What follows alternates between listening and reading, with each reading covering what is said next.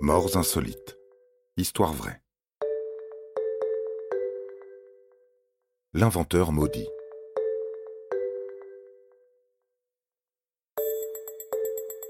On a beau agir avec les meilleures intentions du monde, il est parfois difficile de contrôler le chaos que sèment nos actes. Un paradoxe qui résume plutôt bien la carrière de Thomas Midgey Jr. Toute sa vie, ce chercheur américain a voulu faciliter celle des autres.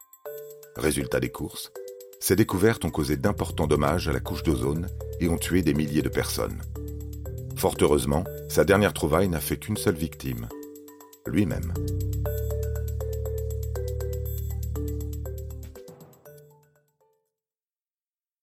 À la sortie de l'université de Cornell, dans l'État de New York, un diplôme d'ingénieur en chimie et mécanique en poche, Thomas se met en tête de contribuer à rendre le monde meilleur.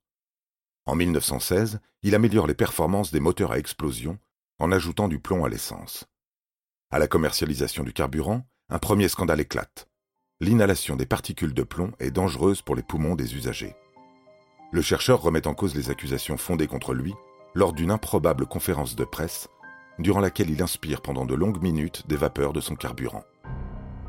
Il crée ensuite une alternative au gaz néfaste, présent dans les circuits de refroidissement des réfrigérateurs et des systèmes de climatisation, en mettant au point le chlorofluorocarbure, ou fréon pour les intimes. L'histoire se répète.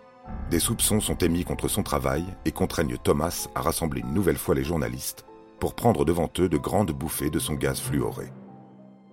À 55 ans, et à force d'inhaler des substances nocives, Thomas Midgey est atteint de poliomyélite, une maladie paralysant les membres inférieurs. Il met en œuvre la dernière de ses idées, un système de harnais suspendu par des câbles à une poulie, le tout au-dessus de son lit, ce qui lui permet en théorie de se lever sans trop souffrir. Son efficacité est discutable. Le 2 novembre 1944, au petit matin, il est retrouvé mort dans sa chambre, étranglé par les câbles de son invention.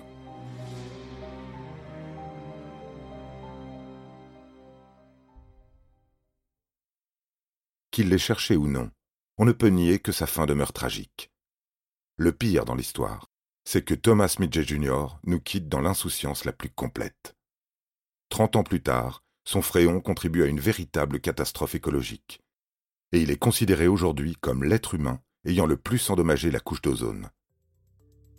Dire que tout partait d'une bonne intention. Vous avez aimé cet épisode? N'hésitez pas à le commenter, à le partager et à le noter. À bientôt pour de nouvelles histoires. Studio Minuit, créateur de podcasts addictifs.